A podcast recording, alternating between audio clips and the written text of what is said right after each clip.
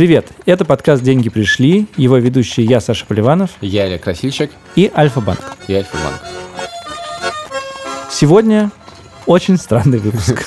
Ничего странного, мне кажется. Нам надоело обсуждать настоящую повседневность. Мы решили представить себя же только 150 лет назад. Посмотреть, что это такое.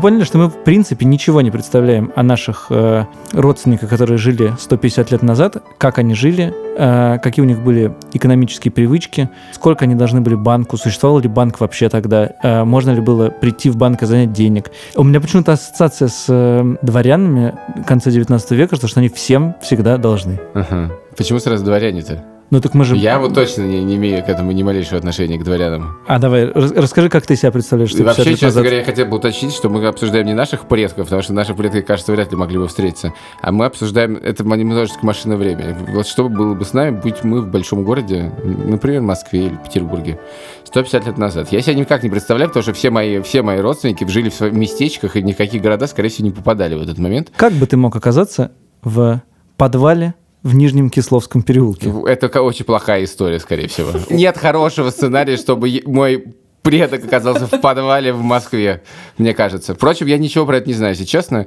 Давай, представь, пожалуйста, нашего героя. Елена Корчмина, старший научный сотрудник Высшей школы экономики и, не знаю, как сказать это по-русски, Research Associate в Нью-Йорк Абу-Даби университет. Елена? Нью- я уточню, Нью-Йорк Юниверсити в Абу-Даби, если я правильно понимаю. А, да, абсолютно верно. Здравствуйте. Я имею две аффилиации, и, собственно, сейчас я в Абу-Даби, и это Нью-Йоркский университет в Абу-Даби, то есть тот самый Нью-Йоркский университет, который сейчас имеет несколько кампусов. Э, Елена, скажите, могли бы мы встретиться 150 лет назад, вот вдвоем с Ильей, учитывая, что и Илья, будем считать эту легенду, зажиточный, богатый еврей, а я просто нищающий... Это, это явно легенда, да. Нищающий э, постепенно дворянин не шибко известной ветки, но все-таки, а значит, с, какой, с какой-то историей. Ну да. Ну да, сказал спокойно. Неплохо. Я думаю, что в российской истории все возможно, и встретиться вы, а, безусловно, могли бы. Мы будем говорить о Москве, хорошо? Первое, когда вы делали подводку, вы сказали, что вот бедные несчастные дворяне, все уже обнищали бедняги к концу XIX века, и, и, и как бы ничего другого не было. Ну, я бы поставила это под сомнение. Саша всегда прибедняется, это нормально. Да. А, а, это хорошо, что прибедняется, но с точки зрения исторической правды это нам мало чем поможет. А, и отдельный вопрос, если мы говорим, соответственно, что один из наших персонажей еврей, оказавшийся в Москве, то нам нужно точно понимать, к какому периоду относится, потому что вторая половина XIX века была не самым лучшим периодом для э, евреев в Москве. Вот я и говорю, что подвал Кисловского переулка мне не очень нравится. Я, вообще, я не очень понимаю, честно говоря, как я мог оказаться в Москве в 70-е годы 19 вот века. Вот 70-е, как раз годы 19 века, вы там могли вполне оказаться. А, почему? Mm-hmm. Потому что, несмотря на все идеи с чертой оседлости, а, московские купцы были крайне заинтересованы в своих коллегах евреях, а, которые могли доставлять товар дешевле, чем их конкуренты из центральной губернии России. Плюс а, в Москве в этот период времени был достаточно большой район, в котором евреи проживали прям кучно и производили очень дешево очень много полезных вещей для москвичей. Это район был Зарядье.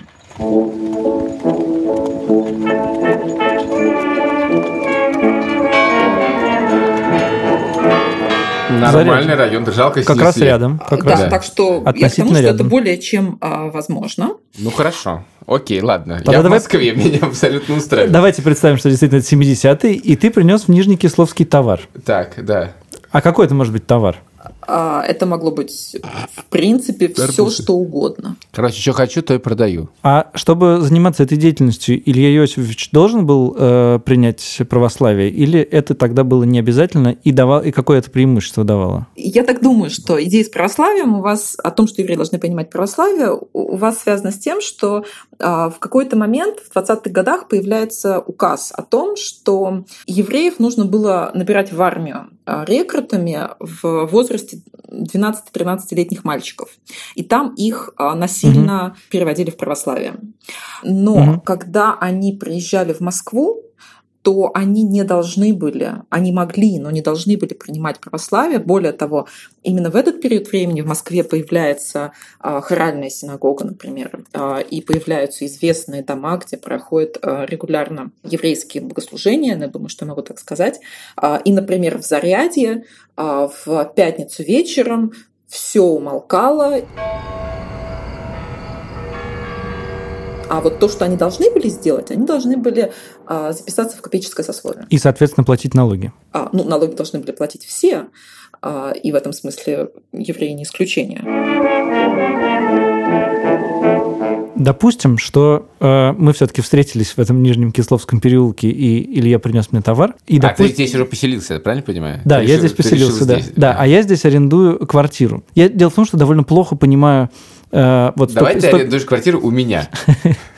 Так тоже можно, да. 150 э, лет назад это какого о каких, о каких удобствах мы вообще говорим? Трамвая нет, канализации есть? Опять-таки, когда мы говорим о периоде после отмены крепостного права, ну, условно говоря, 60-х годов, то в Москве все меняется очень быстро. Представим, что вы, еврей, вышли на одном... Я а, еврей, да. Ну, кто-то из вас. Да, хорошо. Мне вас не видно, поэтому да, один да, да, из ну, вас. Я просто уточнить, да. А, да, хорошо. И, соответственно, вы выходите на вокзале. Что вы видите, да? То есть, во-первых, вы видите, ну да, безусловно, трамвая нет, но вы видите, например, а, конку. Это то, что куда вы могли сесть, если заплатите 5 копеек, вы могли сесть даже на второй этаж, а, и, соответственно, прокатиться, можно сказать, даже. А это скорее автобус, маршрутка или такси? А, это двухэтажный вагончик, который возили лошади. То есть я бы сказал double-decker даже.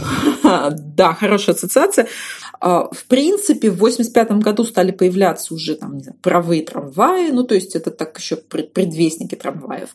Вы могли увидеть, например, в 83 году, я надеюсь, я правильно произношу, потому что я-то вообще не москвичка, на Берсеневской набережной могли увидеть фонари. Водопровод к этому моменту уже и существовал, и не существовал одномоментно, потому что, в принципе, в первый раз попытались воду-то провести э, еще в начале XIX века из мытищ. В конечном итоге окончательно уже э, так стабильно э, стала работать в снабжении и канализации. Это в 1892 году, то есть в принципе mm. плюс-минус в это время. Это вот то, что касается удобств. То есть Москва, безусловно, уже застраивалась, она, она была в основном каменная, были мостовые, было в общем достаточно чисто.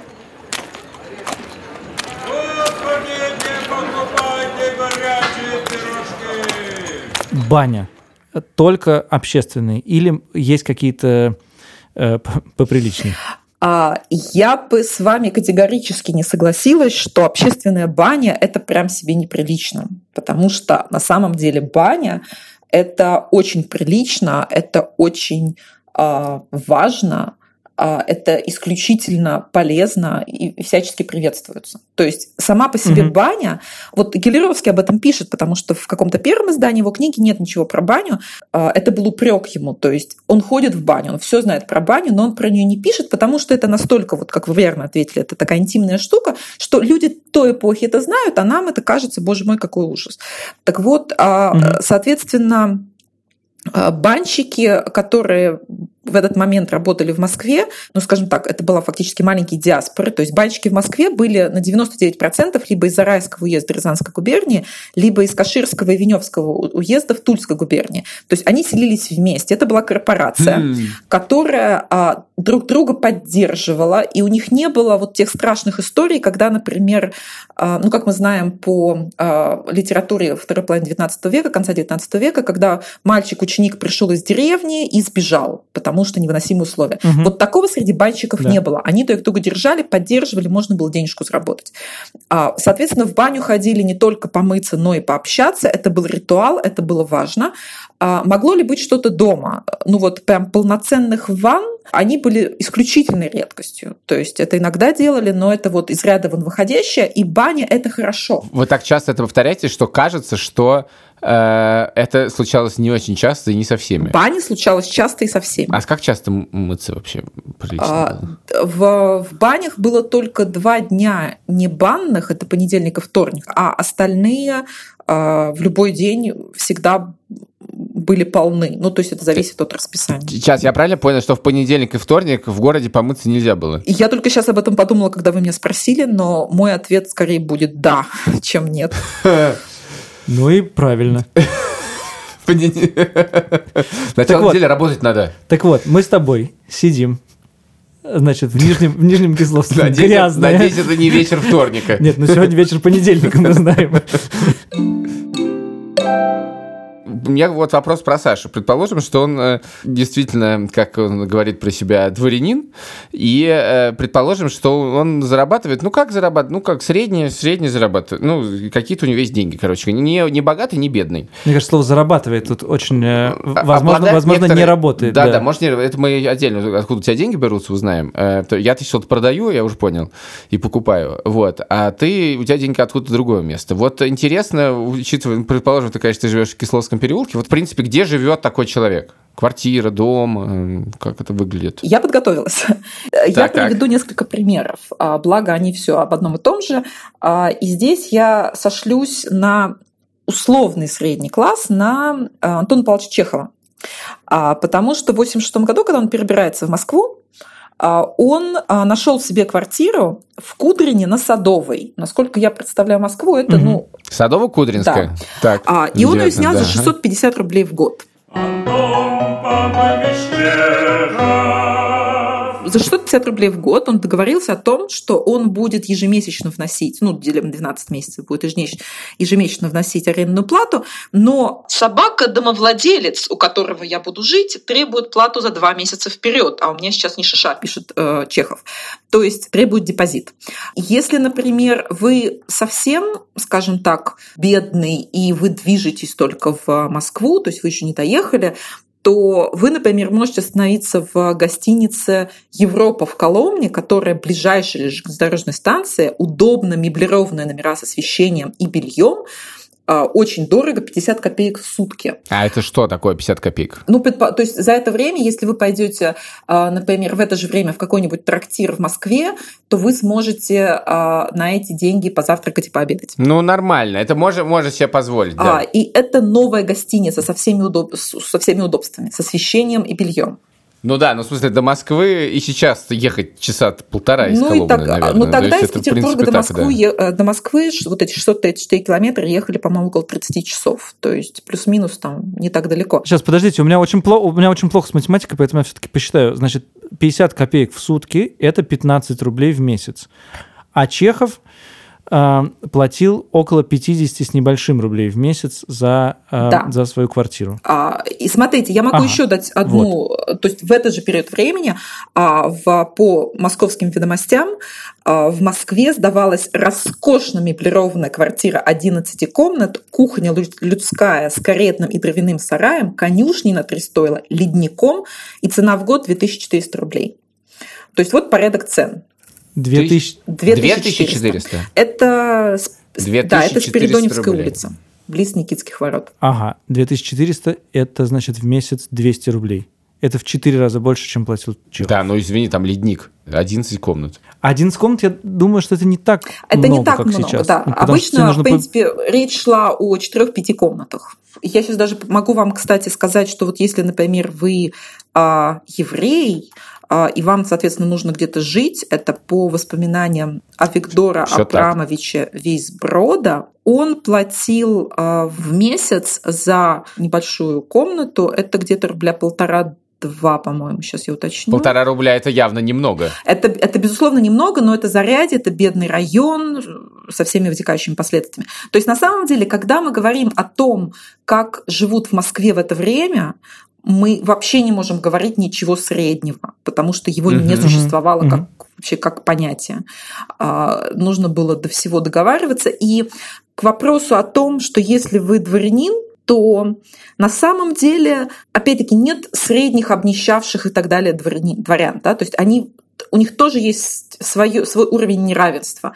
И кто-то угу. будет жить а, за те же самые там чуть ли не полтора, два, три рубля в месяц где-то там ютиться со страшной силой без всяких удобств, а кто-то, соответственно, будет жить на Тверской. Ну, понятно. Ну, то есть, на самом деле, предположим, 650 рублей, это как раз вот действительно похоже на какой-то средний класс, видимо. Потому что 2400 это уже какая-то роскошь-роскошь, э, отдельный дом свой, а вот квартира 650 рублей это как бы хорошая квартира. Скажу, что у наших-то и дом был свой, и до сих пор стоит в денежном переулке. Так. Э, но, допустим, я с него съехал и арендую что-нибудь. Да, хорошо. А с какой целью вы это сделали? Вы можете мне сказать? Съехали? Да, съехали. Да, интересно. Но, там, возможно, к этому времени живет уже другая ветка, в смысле, довольно дальние родственники, троюродные родственники. А я туда чай иногда прихожу пить. А, на самом деле, мой вопрос был не праздный, а, потому что вы могли сдать дом дороже угу. нескольким семьям и, соответственно, уехать куда-то в хорошие условия, но платить меньше. То есть вы могли просто Я выступать так... в качестве рантье. А это часто было, да, такое фамильное гнездо сдать и снимать что-нибудь подешевле? Это было не часто. А, но сейчас фактически вы меня спрашиваете, а как, откуда у дворян деньги? Я правильно понимаю? Вот, все так. Что делать будем? Съезжать велят. А я тебе запретил напоминать мне об этом. Какой ты ядовитый человек, Захар. Я не ядовитый. Ну ладно, ступай. Так, давайте переходить действительно, как э, мы, в отличие от вас, Илья, да, зарабатываем да. деньги. Я, я тихо помолчу пока. Пойду куплю что-нибудь дешевое, продам подороже. А, хорошо. А, и... Увы, это же моя работа сейчас.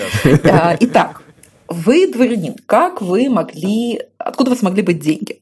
А, Все, что мы знаем из литературы, против которой я уже готова начать крестовый поход, такой личный, а, это то, что дворяне все разорены, и первая ассоциация, которая придет вам в голову, это что будет? А, Тургенев. Если мы говорим, скажем так, ближе к концу века, то это будет, безусловно, вишневый сад. Соответственно, бедные несчастные дворяне, наши нерациональные, не знают, что делать, и, и тихо, в общем, сходят с ума и разоряются. То есть вопрос, было ли у них такое количество долгов, как мы думаем, у них было возникает проблема в том, что мы не знаем, что такое долг, по причине того, что у дворянина могло быть много долгов и, соответственно, какое-то количество капитальной суммы. И дальше нужно сделать очень важную вещь. Мы говорим о долге семьи или о долге отдельного дворянина, потому что дворянин мог передавать деньги в кругу семьи, соответственно, и сколько всего а, богатств было у этой семьи или у этого дворянина. Вот как только мы начинаем сравнивать, то мы выясняем, что, например, а, стоимость долговых обязательств в процентном отношении снижалась к концу века по сравнению со стоимостью земли, которая находилась во владении дворян. Так, так, подождите, это мы должны, это мы должны осмыслить, потому что сейчас пока э, Значит, земля э, дорожала. В собственности, да. Да, земля в собственности дорожала и становилась дороже, поэтому в процентном соотношении долг был э, снижался. Да. Хотя в абсолютных числах он мог а, расти. А что такое долг вообще? Вот это, это что такое? Потому что для нас долг это все-таки специфичная вещь. Но э, еще бывают, например, кредиты у нас. Ну, просто я пытаюсь сравнить с современной жизнью, понять, понять вообще, в принципе, в какой, в каких ситуациях брался долг, зачем, почему и у кого. Расписки, обязательства. Я не тебя спрашиваю. Но, а я не отвечаю. Но, в принципе, ход, мыс... ход ваших мыслей мне нравится. А, так вот, в принципе, и если вы сейчас представите нынешнюю финансовую ситуацию и сравните ее со второй половиной XIX века, все то же самое. А, например, я беру у соседа, я могу давать на это расписку, я могу не давать на это расписку, я могу давать деньги под залог, я могу брать деньги под залог или без такового. А, соответственно, я могу кредитоваться в банке, я могу кредитоваться э, уже к концу XIX века, я могу это делать как в частном банке, так и в государственном банке все виды финансовых, э, финансовых инструментов у меня в, руке, в руках есть. Более того, я могу покупать, например, не знаю, государственные облигации, как, как российские, так и зарубежные. А как купить зарубежные облигации? А, вот ну, потому что есть э, банкирские дома, представители банкирских домов э, в территории России, уж в Москве и в Петербурге они были.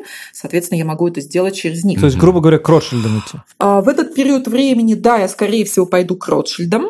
Ну, в том смысле, что не к ним самим, но к, к их представителям. А, но, да, но у них есть представительство в Москве, у Ротшильда. А, я знаю, что у Ротшильда были свои представители в, в середине XIX века, поэтому думаю, что к концу XIX века 100% они должны были остаться. Но там были также Бекеры, там были Хоупы. Ну, там, то есть к тому, что Россия а, абсолютно точно дворяне, а, они имеют все доступ ко всем финансовым инструментам, которые а, существовали на тот момент в мире. Россия была включена в финансовые, мировые финансовые рынки очень активно.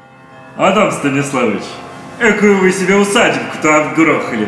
к Ротшильдам, мой дорогой. Все они благодетели Ротшильды. Да, а сейчас можно еще один наводящий, наводящий вопрос в связи с тем, что мы о Ротшильдах заговорили.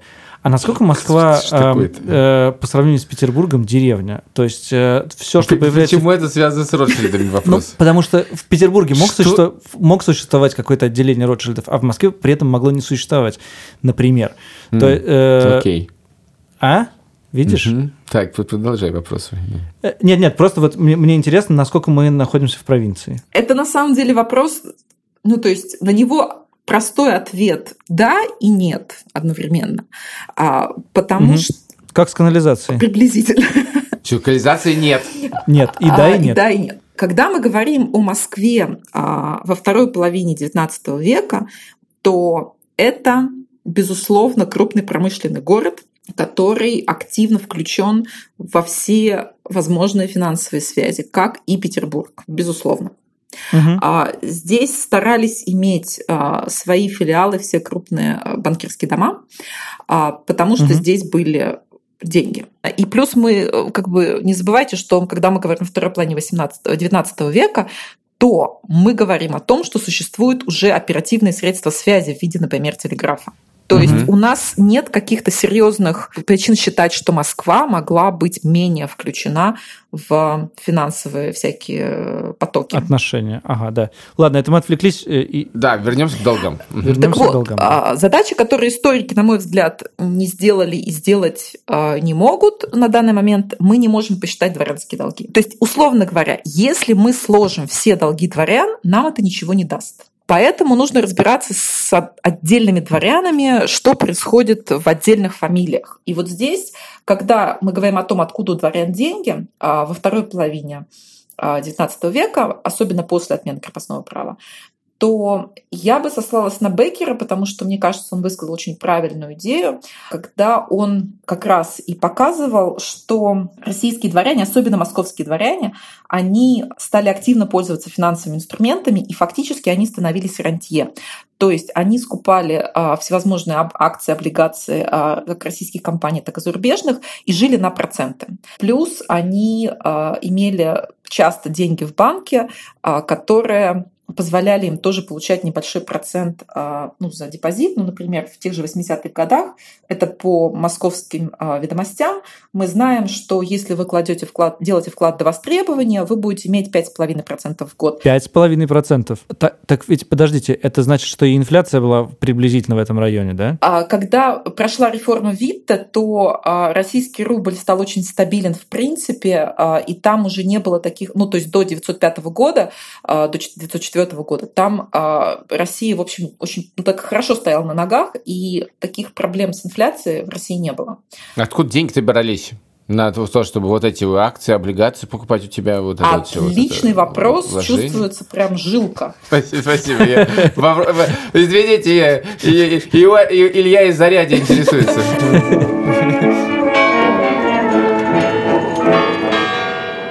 Так вот, Илья из Зарядья. Мы же все прекрасно знаем, что у дворян а, были земли крестьяне. Они же крестьяне сплыли Да, уже? земли-то остались. Земли, вот. да. Соответственно, дальше возникает вопрос. Просто если мы считаем, что а, дворяне, продавая землю, вели себя нерационально, просто потому что, ну это же земля, как же ее можно продать? Тогда действительно дворяне поступали смешно.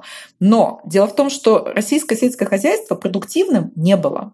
Соответственно, опять-таки, никто не считал, но вот исходя из, из всего того, что мы знаем, процент прибыли с вложенного рубля в сельское хозяйство был очень небольшой.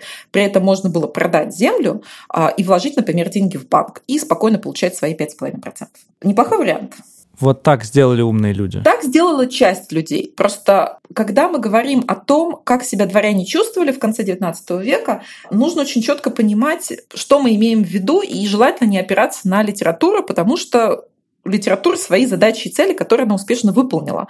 А историкам нужно разобраться с тем, что происходит. Я не могу сейчас утверждать на 150%. То есть голову сейчас на отсечение я за это не дам. Угу. Достаточно Хорошо, на 99 я могу сказать, что дворяне отлично понимали, а, были достаточно образованными, чтобы понимать, что происходит с финансовыми, за исключением отдельных случаев разорений и банкротства, что в принципе тоже нормально потому что это часть жизни, и если у вас есть собственность, вы ей рискуете, соответственно, вы можете проиграть.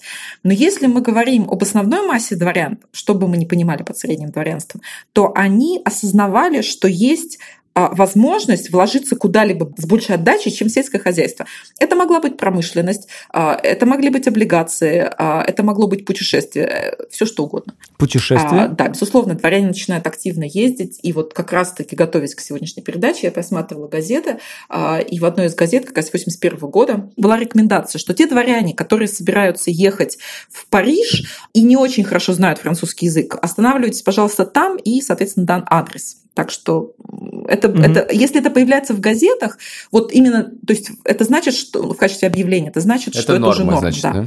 Так вот, Понятно. А, и небольшой пассаж по поводу Абу-Даби. Ситуация с деньгами, которая происходит здесь, сейчас, а, с точки зрения того, что недавно образовалось государство, которое активно включилось во все абсолютно процессы, а, которые идут в мире, в том числе финансовые, в первую очередь финансовые, а, это приблизительно то же самое, что происходило в России сначала во второй половине XVIII века, а потом во второй половине XIX века. Класс. И в этом смысле, потому что когда, например, я беру местные газеты, я вижу те же самые объявления о том, что такой-то разорился, приходите по такому-то адресу и давайте будем разбираться. Такие же точно объявления я видела в, Моск... в московских новостях во второй половине XVIII века и во второй половине XIX века. В этом смысле это удивительная устойчивость финансовых каких-то базовых практик, она, конечно, безусловно поражает воображение. Слушайте, а вот скажите, вот я про Сашу хочу спросить. Вот он, предположим, у него какая-то земля там есть. Во-первых, э, она прям у всех была, что ли? Все-таки земля-то она одна, она вряд ли множилась, а количество наследников было довольно большое. Там же, наверное, это тоже была проблема, нет? Нет. Там не каждый мог бы землю-то заложить э, и, и вложиться в облигации. Вопрос первый, точнее, в вашем вопросе, так понимаю, несколько. И первый связан с майоратом. Коли много наследников, соответственно, не было института майората. Да. То есть, а, соответственно, имение делилось между всеми, включая, включая дробилось, женщин. Дробилось между да. всеми наследниками. Именно поэтому среди владельцев земли и имений процент женщин в России выше, чем во всем остальном мире. То есть, на самом деле, больше 50% э, всей земли находилось в, руках, в женских руках женщин-дворян. Круто. Я не знал этого. Я тоже не знал. Это же фантастически, что вы, когда сказали, ну, я понимаю, что это связано с вашим личным гендером, но тем не менее, то есть это была ситуация, дворянин приехал в Москву, и, соответственно, еврей приехал в Москву. А, два мужчины, то есть вероятность того, что там появится женщина, она даже не возникла, хотя Э, женщины-дворянки, в первую очередь женщины-дворянки, они были потрясающе финансово независимы, начиная со второй половины XVIII века. И я не устаю повторять этот факт, что с 1831 года они получили пассивное избирательное право пусть не активно, но пассивно, они имели право выбирать э, местных чиновников, точнее, давать письма, в которых они могли указывать, кого выбирать. Но, опять-таки, то, что нашла сегодня в, в мемуарах, а, это как раз пример, что те женщины-еврейки, которые приезжали в Москву и которых, которые не имели права проживания здесь, потому что у них не было родственников или еще кого-то, они брали желтый билет и шли учиться в мединституты, медицинские учреждения, чтобы выучиться профессии. То есть они притворялись проститутками, проститутками, чтобы получить образование. А проститутка можно было получать образование? А, нет, они получали что... желтый билет, и тогда они получали право проживания в Москве. Сейчас, сейчас, сейчас, сейчас, сейчас. я ничего, ничего не знаю, потому что я не понял. Я не, в смысле, желтый, Окей, про желтый билет, все, можно да, поподробнее? А, значит, смотрите, в ситуация в Москве происходит следующим образом. До 1891 года худо-бедно в Москве евреям проживать было можно. В 1891 так, так, да. году выходит распоряжение, по которому... Почему я спросила, о каком периоде мы говорим в самом начале? А, потому что после 1991 года проживание евреев в Москве было очень усложнено. А, и, соответственно... Тебя скоро вышлют. Большинство евреев просто были выселены из Москвы. Если где-то в 70-х годах проживало 70 тысяч евреев, то в 90-х годах 7 тысяч евреев. То есть, ну, почувствуйте разницу. Так вот, проживать э, еврей не имел права в Москве, если у него не было разрешения на, на жительство. И получать это разрешение могли только высококвалифицированные евреи, ну, например, банки, ну, к банкирам не было вопросов, или там к хорошим врачам. А, соответственно, э, ситуация, чтобы женщина-еврейка получила право проживания в Москве, она была еще ниже. Так вот, для того, чтобы женщины-еврейки, которые хотели получать образование медицинское в Москве, проживали в Москве, им нужно было получить это право, но физически находиться, чтобы их не выселили при первой же облаве. Соответственно, они брали а, вот этот желтый билет, вписывались фактически в, в слой проституток и получали право проживания в Москве с этим желтым билетом и получали образование. давайте э, добьем э, тему со мной. А именно, э, ну, значит, как-то я зарабатываю. Допустим, даже вот э, я по вашему совету э, вложил в облигации, получаю какой-то пассивный доход. Может быть, даже у меня какие-то еще пассивные доходы от моего имения, допустим, оно есть, и, допустим, у меня не очень много братьев, и мы с ними как-то все это делим, э, и сестер.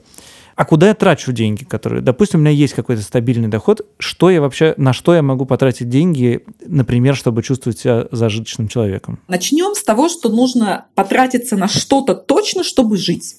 Вы должны арендовать э, помещение, где вы будете жить. Это может быть квартира, дом, комната, неважно.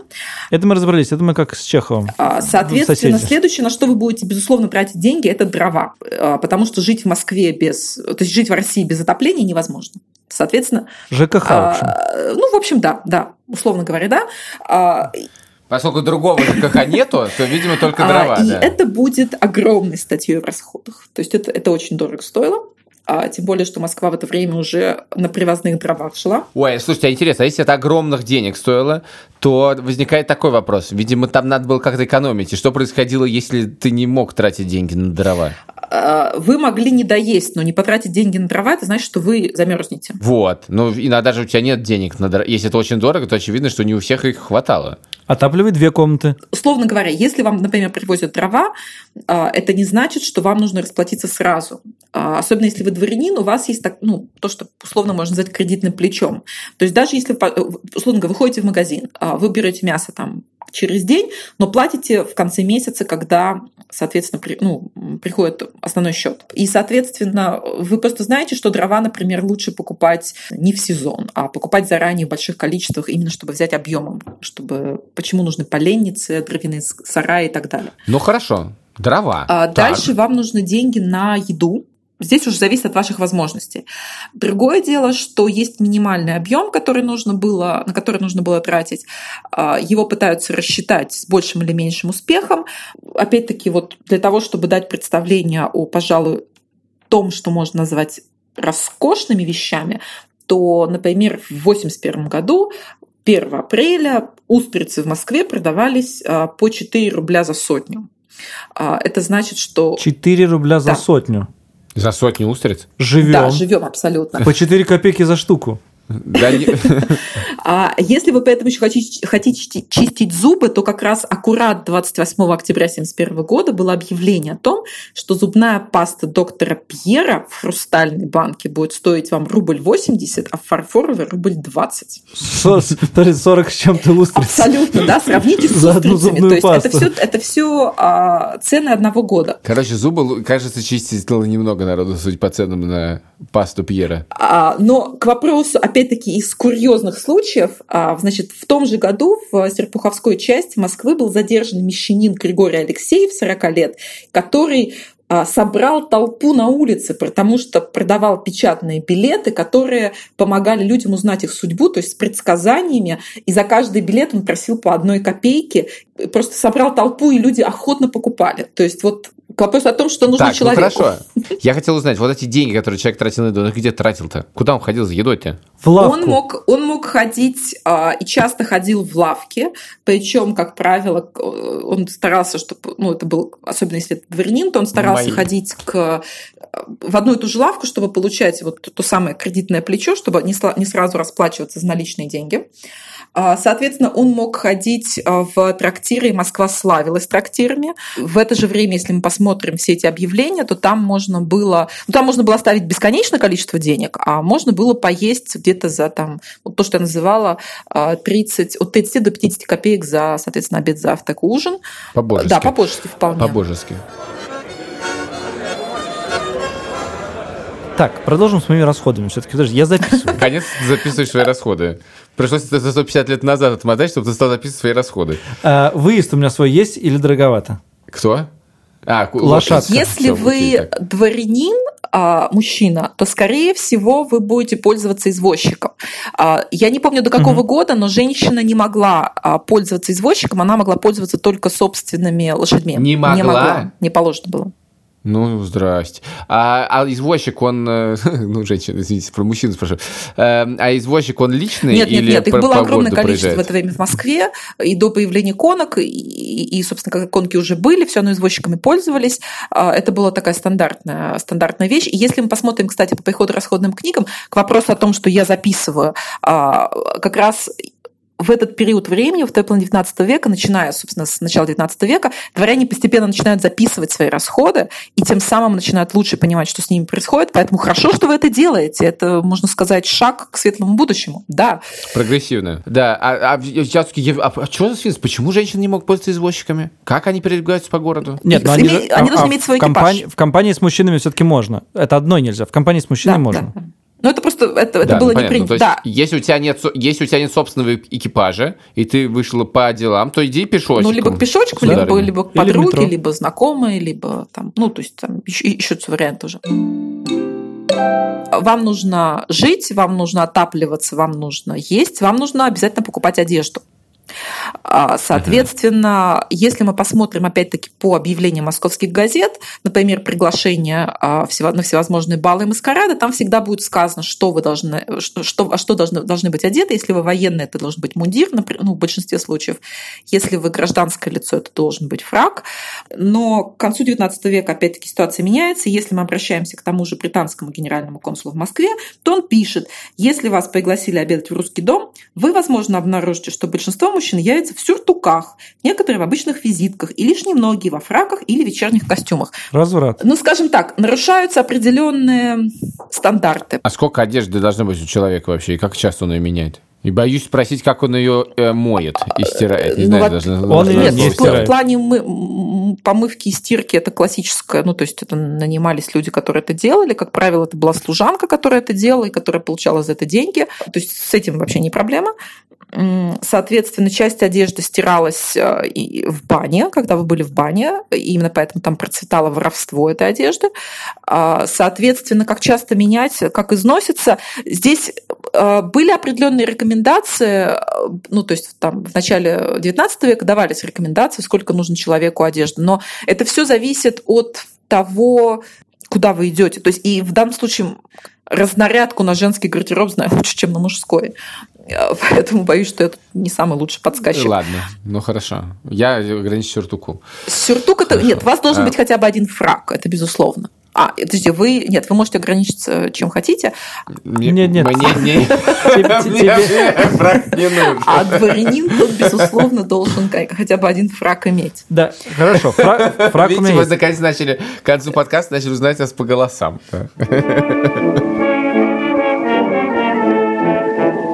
Вот. Соответственно, что еще вы, на что вы еще должны были тратить? А, вообще предполагалось, что вы будете заниматься благотворительностью в каком-то объеме, и какие-то деньги должны идти на это, безусловно.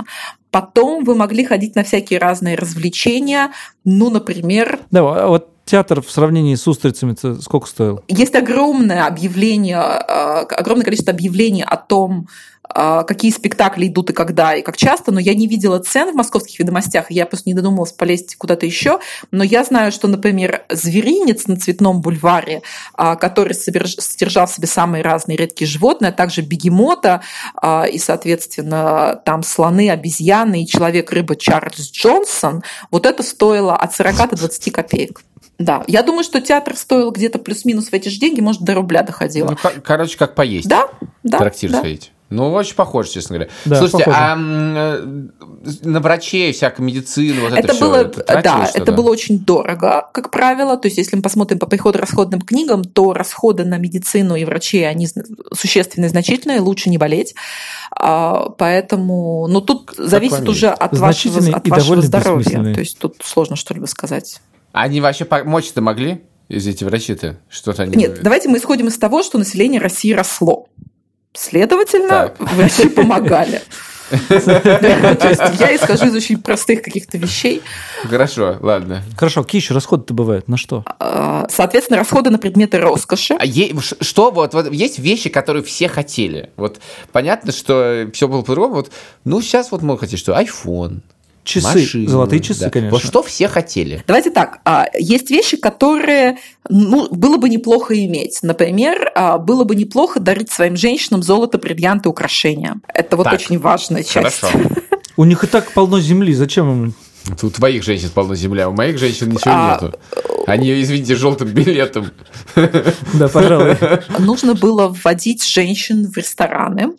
А, Соответственно, нужно было дарить женщинам цветы. Слушайте, а цветы же это, наверное, было невероятно дорого. А, и я, собственно, видела объявления, где... то есть Они были... а, Объявления о том, что тут или там продаются самые замечательные цветы, встречаются регулярно. Там не указывается цен по причине того, что, я думаю, это могло быть просто в такой большой линейке, что там уже зависело от человека, но, Да, но ну, это понятно. было. Да. Соответственно, а, э, то, что опять-таки видится по объявлениям, это часы. Вы правы, всякие разные карманные, некарманные, потом а, всевозможные косметические принадлежности э, для улучшения цвета лица или для какие-то замечательные краски для волос. А, Все вот эти вещи, они, безусловно, были. И просто когда мы говорим, когда появляется слово «роскошь», то это не то, что все хотят, а это встает вопрос, что это в принципе такое. Вот роскошью было хорошее образование, или роскошью было э, нанять хорошего не знаю, гувернера или учителя, или поехать за рубеж. Это в общем, относилось уже к той категории, которая для, для этого нужно было отдельно предпринимать какие-то усилия. Были какие-то вещи, которые как бы отличались. Вот у тебя есть эта вещь, и все, даже, может быть, твоего же уровня там, люди. э, Все то же, все вот то же вот самое, только отличает. более качественное. Более качественная еда, потребление более, долго, более дорогого алкоголя. А, Соответственно, даешь баллы чаще, чем другие, и с большим пафосом, а, на которые там требуются отдельные костюмы маскарада, там какие-нибудь африканские, или там все женщины приходят босиком, но обязательно с кольцами на ногах. То есть какие-то такие вещи, это все, безусловно, можно отнести категории роскоши. Я могу предположить, вернее, насколько мое предположение верно, что еще все-таки люди зависят от количества людей, которые тебя обслуживают. Появление лишнего человека это тоже некоторый предмет роскоши. У тебя, допустим, есть один там, у тебя есть служанка, э, кто-нибудь, кто тебе готовит, кто-нибудь, кто тебе за тобой стирает. Возможно, это один человек, и, а скажем, когда их становится трое, то это уже другой уровень жизни. А, Это, на самом деле, хороший вопрос, очень важный, потому что, если я ничего не путаю, то, опять-таки, это связано с тем, что вы когда-то слышали про дворовых и про расход дворян на дворовых, вот этих бесконечных слуг, которые на самом деле не производительны. Да-да. Да, а, литература полна Да. этими примерами, и самые яркие из них мы какие-то даже помним. А, Здесь возникает вопрос в том, что дворовых было много, а, но если, например, в условиях крепостного права дворовый записан на вас, это не значит, что он у вас работает. Если это хороший повар, вы, например, можете его сдать, условно говоря, в аренду вашему, не знаю, другу или коллеге, а, и, соответственно, он вам будет приносить неплохой доход. Соответственно, О. и такие примеры были очень часто и много. Почему я говорю о том, что это вот, например, с поварами это частая история. То есть у вас вроде записано, что за вами там трое дворовых и все три замечательных повара, на самом деле один работает на вас, а двое приносят вам хороший оброк. А, Соответственно, да, безусловно, количество обслуживающего персонала это, ну, это дорого, а, и это, безусловно, относилось к предмету роскоши. А, Другое дело, что дворянам регулярно давались рекомендации не иметь слуг больше, чем им нужно, но как они следовали этим рекомендациям, это отдельная история, и, в общем, А кто давал эти а, рекомендации? ну, начиная с конца XVIII века. Были авторитеты? А, да, а, потому что ну, во второй половине XVIII века складывается ситуация, что финансовая жизнь в России сильно усложняется для дворян. Соответственно, начинают появляться люди, которые, там, не знаю, начиная с трудовольного экономического общества, которые пишут рекомендации о том, как прожить без долгов, например, в Москве, или как прожить без долгов в Петербурге. А, э, Соответственно, это начинает обсуждаться. А, В переписке дворяне говорят, что вот «а я уехал», например, Борятинский пишет, что вот «а я уехал, если не ошибаюсь, из Вены, а, не оставив ни копейки долга». И вот я такой один за последних много лет по сравнению с другими российскими дворянами. То есть они, э, тема денег в дворянской переписке это такой нерв, на который можно, а который, который постоянно звучит, и, соответственно, они много об этом говорят. Слушайте, у меня, так, знаете, есть один вопрос еще, может, даже последний. Мы обсуждаем некоторую ситуацию в вакууме, но если я вот думаю про нашу э, сейчас финансовую жизнь, то у нее есть какие-то вот эти мирные периоды, когда мы там что-то зарабатываем, а потом случаются кризисы. И, в принципе, если посмотреть на нашу жизнь, отмотать, то она все время от кризиса к кризису, да, был кризис 98 года, который все изменил, был кризис 2008 года, был кризис 2014 года, это очень сильно влияет на нашу жизнь. И это все часть большой мировой экономики. А такая вещь, как кризисы экономические, случались? А, безусловно. Если мы сейчас начнем очень четко говорить о терминологии, то что такое кризис? А, были ли кризисные явления в российской экономике? Да, безусловно, об этом очень хорошо пишет Вита в своих воспоминаниях, как все, в общем, тяжело и очень непросто. И, собственно, поэтому Вита проводил свою реформу, укреплял рубль именно для того, чтобы вот как-то все привести к, а, к укрепить рубль и сделать Россию финансово более привлекательной. Другое дело, что мы говорим о внутреннем кризисе или мы говорим, например, о том, что существует существуют а, кризисы международные в экономике, и Россия, чем больше она включается в международную, а, в мировую экономику, тем больше она зависит от этих кризисов, и тем больше они оказывают на нее влияние. Соответственно, это все как бы разные аспекты одного и того же явления. Потом любая война, а Россия просто в этот период не переставая фактически воюет, вплоть до, тысячи, э, до русско-японской войны. Соответственно, это все, безусловно, бьет а, по каждому из людей, которые проживают в стране, а, и неважно, выгоняют его из Москвы или нет, а, это просто тяжело. Поэтому, да, кризисы были. Другое и, и как бы об этом, собственно говоря, в мемуарах периодически прослеживается, когда говорят, вот, а там 30 лет назад я на эти деньги мог э, неделю питаться, а сейчас вот я за день ну, потратил. Я уточню, это, да, одно дело, да, когда все, все, все время кажется, что жизнь становится сложнее, это всякое, а вот бывает прям такое потрясение, вот когда все меняется разом там, за несколько месяцев. Э, все несчастье. Что-то, ну, что, вот такого, наверное, не было все-таки, да? Это явление уже 20 века, скорее всего. Я не помню. То есть, опять-таки, я сегодня просто посматривала газеты, и, например, в 1801 году, в феврале, а, они пишут, что вот какой кошмар, в 1800 году средняя цена, средняя цена пуда ржи в России – это рубль 50. Это значительно выше того, что было год назад. Как мы будем жить дальше? А, но это не значит, что это голод. Это значит, что люди больше закредитовываются, а, но такого, что вот все пропало, а, если мы говорим до периода революции, то в общем, я бы сказала, что этого не было. И плюс здесь же еще вопрос в том, что могла ли себя страна обеспечивать а, базовыми продуктами питания. Россия могла. Но банки не лопались. Я могу сейчас соврать, но если я не ошибаюсь, то ситуация была следующая. Банки образовывались, закрывались, сливались. А, это все было. Но это нормальная часть финансовой жизни. То есть свои сбережения потерять было таким образом практически невозможно? Вот это да. Но мне кажется, это будет некоторым привлечением. Я думаю, что да, это будет говорить. некоторым привлечением, потому что, понимаете, просто когда а, вы... А, то есть что такое положить деньги в банк? Да? Это, в принципе, начать какую-то ну, условно предпринимательскую деятельность, то есть рискнуть. Особенно в частный банк, когда государство не гарантирует. То есть вы, безусловно, можете потерять свои деньги, но это не значит, что это не та ситуация, когда у всех э, в стране лежат деньги в одном банке, и этот банк отказался платить по своим обязательствам. Я вот об этом говорю. Если честно, я бы хотел еще столько же времени задавать вопросы про свои доходы и расходы. Это очень приятно, когда какой-то человек вроде ты, а вроде и 150 лет назад жил, и, э, значит, и про него можно особенно не волноваться. Но, кажется, все-таки... Жил э, ты неплохо, повторяю. В денежном периоде. Тем более, что, видимо, жил я лучше, чем сейчас, да. Э, но, тем не менее, кажется, э, пора завершать. Э, Елена, спасибо вам огромное. Было ужасно познавательно. Я, кажется, даже про себя современного что-то больше понял.